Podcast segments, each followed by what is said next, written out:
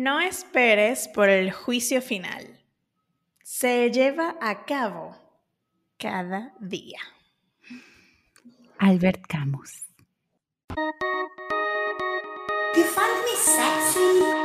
Bienvenidos al lugar donde pretendemos ponernos intensas con la cultura, el arte y la opinión pública. Y La tuya, la de ellos y la nuestra. pero que no nos importa. Escúchanos y llévanos la contraria. Pero te juro, quizás, no sé, tal vez, te des cuenta de que nunca nos importó. Nunca nos importó.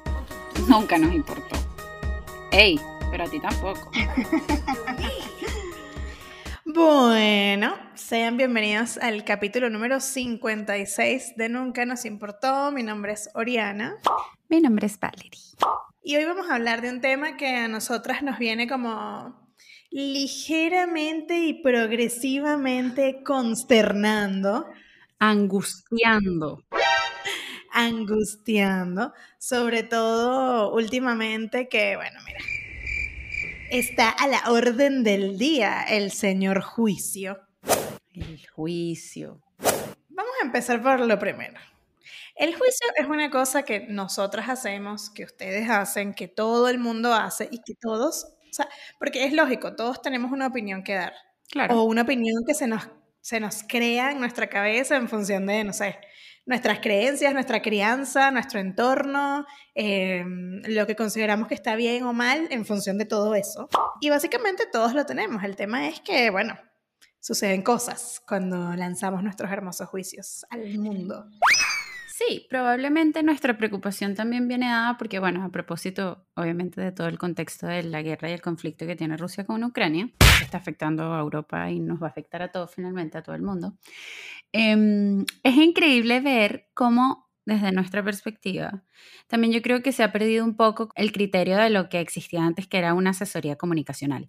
O sea, que hay cosas que tú puedes pensar, hay cosas que tú en tu mente puedes analizar incluso durante días, pero hay cosas que no deberías decir.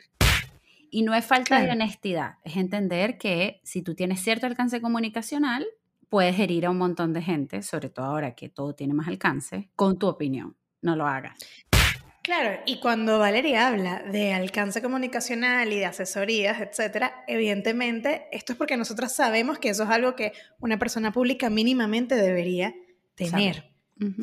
Pero el tema es que hoy en día todos somos personas públicas. ¿Por qué? Porque como hemos venido hablando desde hace un montón de tiempo, todos tenemos cuentas, todos tenemos proyectos, todos tenemos un montón de lugares en los que lanzamos nuestra opinión y nuestra energía diariamente. Por eso Camus decía que el juicio está todos los días. Y evidentemente, ok, ahí está el tema. ¿Qué hago con eso? Mira, Camus debe estar revolcándose en la tumba porque si dijo eso en el 56, ahorita Imagínense. revolcándose. Creo que el tema en este punto, la preocupación, es que quizás nosotras sentimos, es que la gente hace el juicio públicamente sin lo que decimos siempre, tomarse unos minutos previos y pensar bien lo que va a comunicar o lo que va a decir. O pensar, bueno, esto es lo que quiero decir, ¿cómo lo voy a decir? Hay formas, hay maneras. Claro. Y que también está el tema de que más allá de que tú pienses lo que te dé la gana, que eres libre de pensar, porque es así, está también la situación de hasta dónde llevas tu opinión, que evidentemente de alguna forma puede influenciar a otros. Claro. Y así como influencias, también puedes lastimar.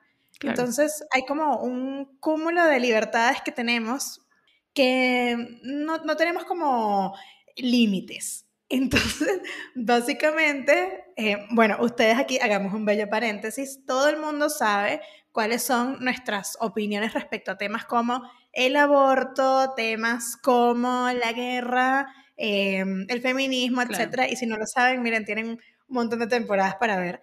Pero en, e- en este breve resumen que les voy a hacer, evidentemente nosotros estamos a favor del aborto. No es que nos vayamos a hacer un aborto todos los días, Claro. porque no es para eso la ley, sino para que otros tengan la posibilidad.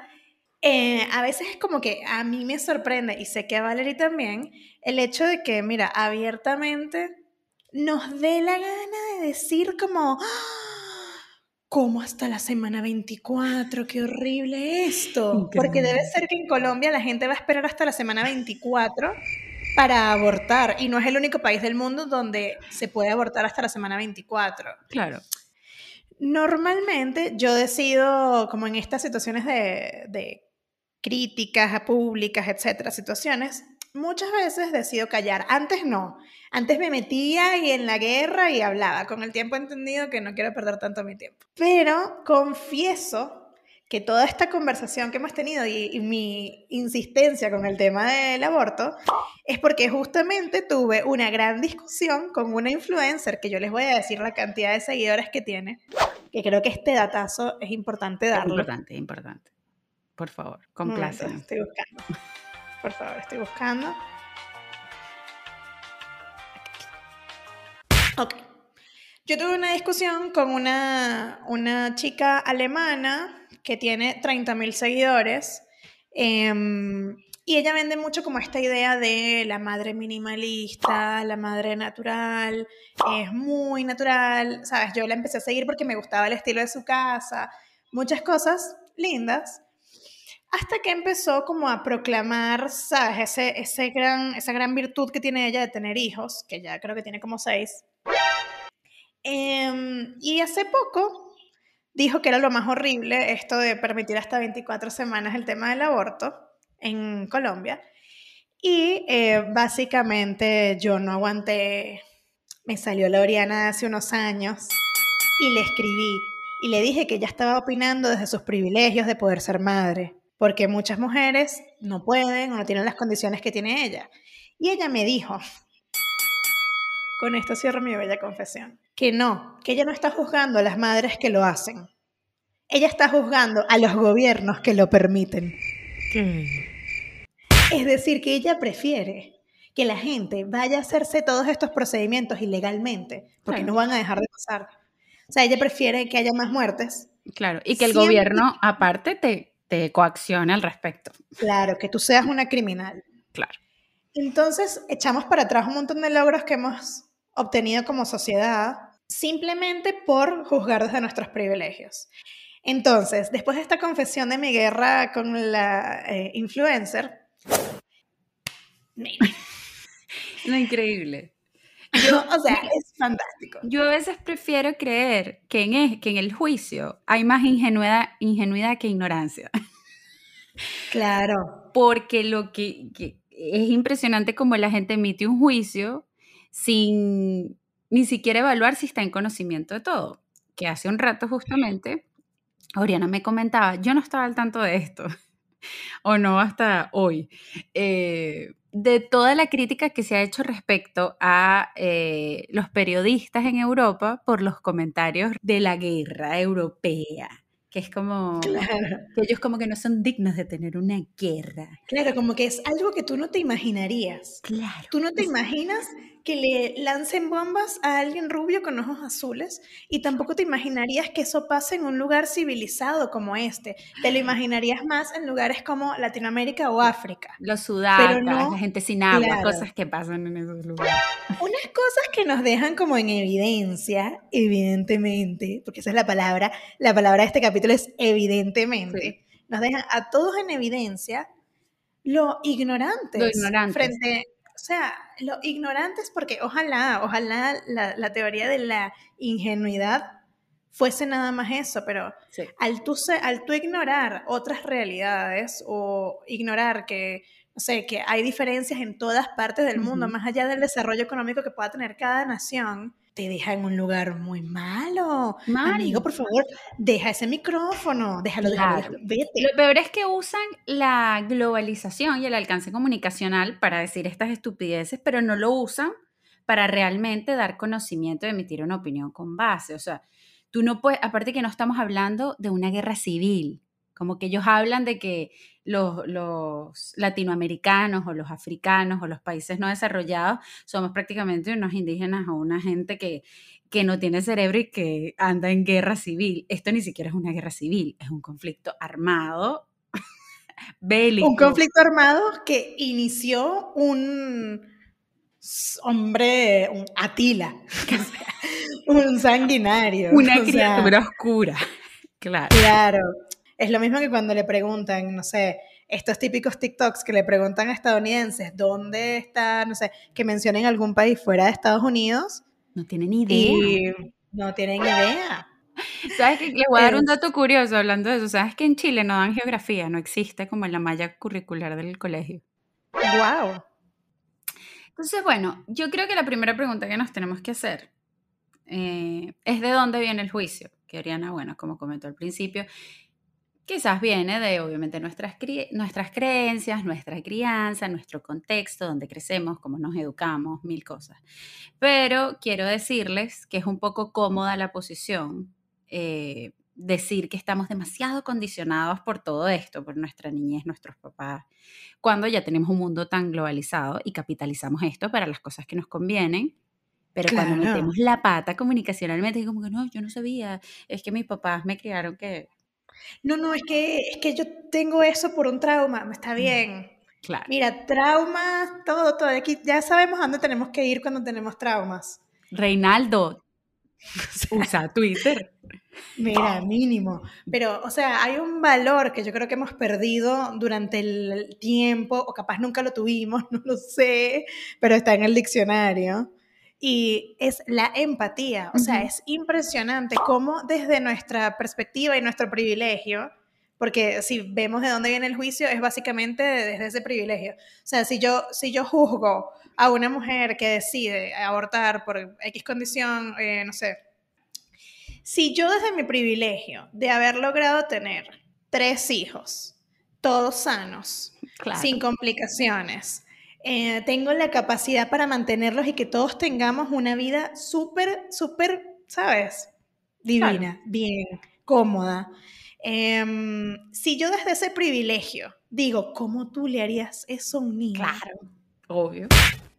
¿Cómo tú le harías eso a mis hijos? Es que no son tus hijos. Graciela, mi hijo no va a nacer con las mismas condiciones que tu hijo y yo no tengo la sensación de maternidad que tienes tú, Graciela, no me importa. Claro, claro. Entonces acá hay un tema de no podemos pensar nada más en qué haríamos nosotros, sino en que hay otras realidades. Y eso también es la empatía, poderte poner en la típica frase de los zapatos del otro y decir, ah, cierto, es que se le va a complicar.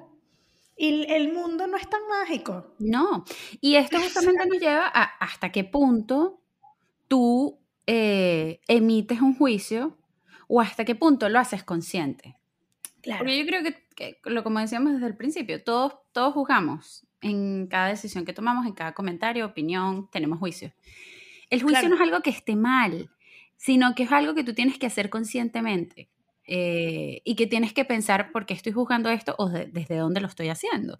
¿Realmente lo estoy haciendo desde mi privilegio o considero que esta persona está en un lugar que no comparto? Y eso está perfecto. Una cosa es que tú no, lo tienes que hacer. Claro, una cosa es que tú no compartas un ideal con alguien o tú puedes diferir con alguien, pero eso no te da derecho a herir y a esparcir un juicio abiertamente que puede arrastrar eh, los sentimientos del otro o, o puede traer consecuencias que arrastre un montón de gente que no lo merece. Nosotros no estamos diciendo acá que no vayas a poder emitir un juicio respecto a algo que te incomoda o algo que no te parece cómodo de lo que otra persona hace. Lo que estamos diciendo es que tenemos que saber en qué momento decirlo o si tenemos que decirlo eh, y, y, básicamente también empezar a filtrar nuestro propio juicio.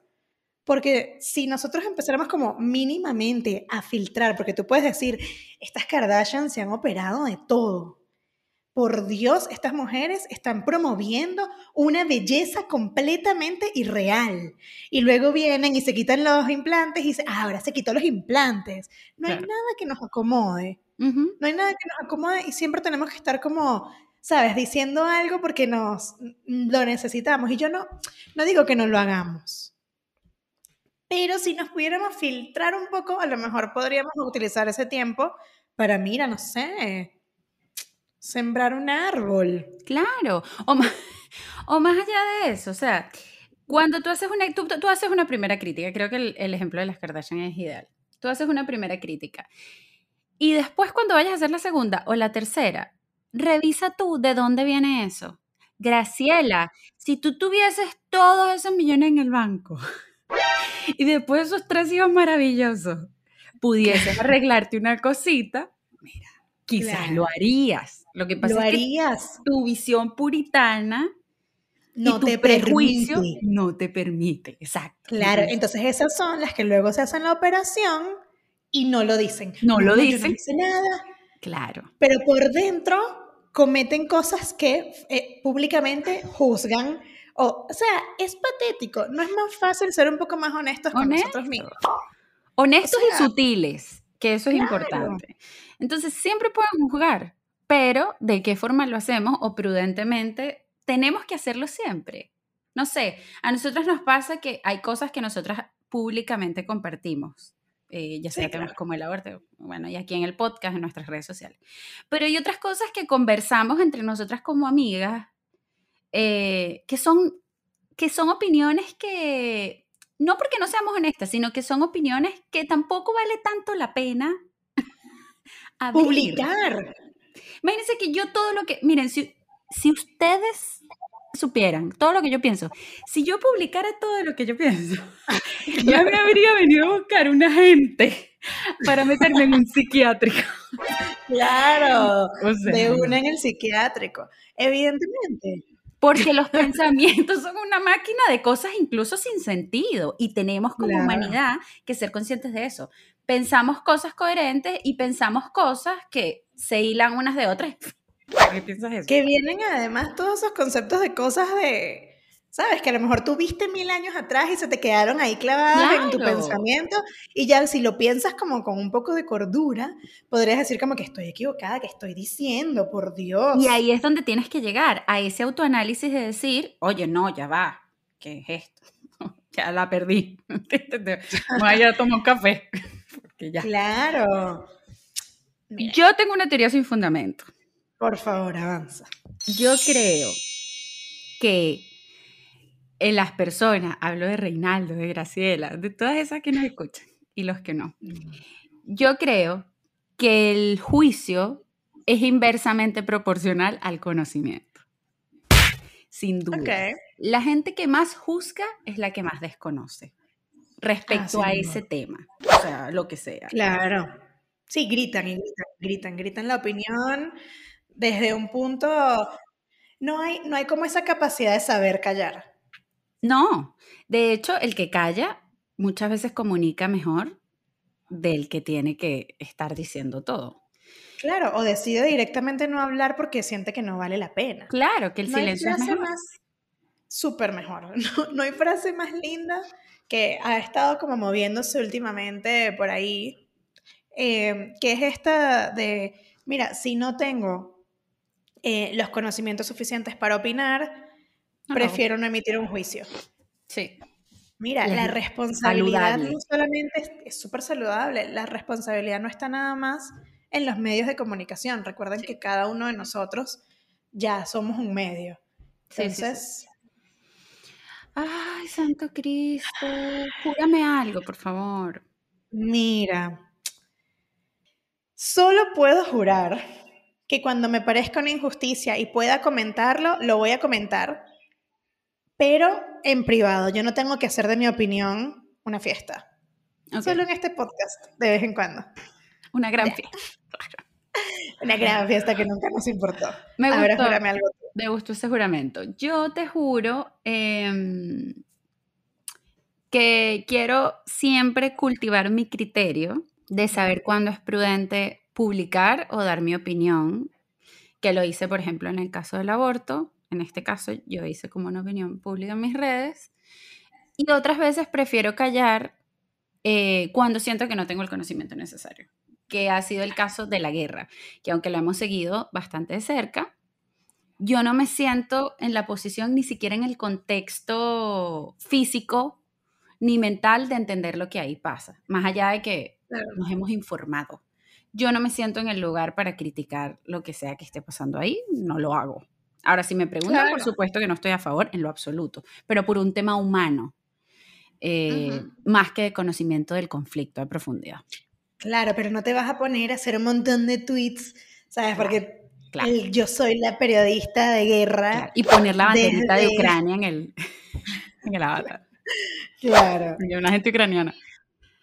Cada quien hace lo que quiera y si se siente como, no sé, si tú te sientes en la capacidad de opinar y tienes los fundamentos y, y sabes que no estás hiriendo a otro Claro. y mm, estás desde un lugar en el que tu opinión es simplemente algo que suma, cool. Dale. Pero hay ciertas cosas y ciertos puntos en los que no nos podemos meter y ya como conclusión no podemos opinar básico, básico, opina de lo que quieras, pero no podemos opinar del cuerpo de otro, de la situación económica social de otro, De la religión de otro. de la religión de otro, de lo que otros hacen o no con su vida, que no te afecte a ti. O sea, Basta. si queremos un mundo, si queremos un mundo más sano, porque todavía nos quedan unos cuantos años de vida, creo yo, ¿no? Como humanidad, empecemos a filtrar un poco y a ser un poco más conscientes. Creo que es como eh, una buena moraleja de, esta, de, esta, de este tema. Pero bueno, ustedes pueden opinar lo que les dé la gana y decirnos que estamos muy equivocadas y que sí, que sí, que las Kardashian se operan demasiado, punto. Sean menos Gracielas y menos Reinaldo. Vivan y dejen vivir. Vivamos y dejemos vivir. Bye bye. Bye.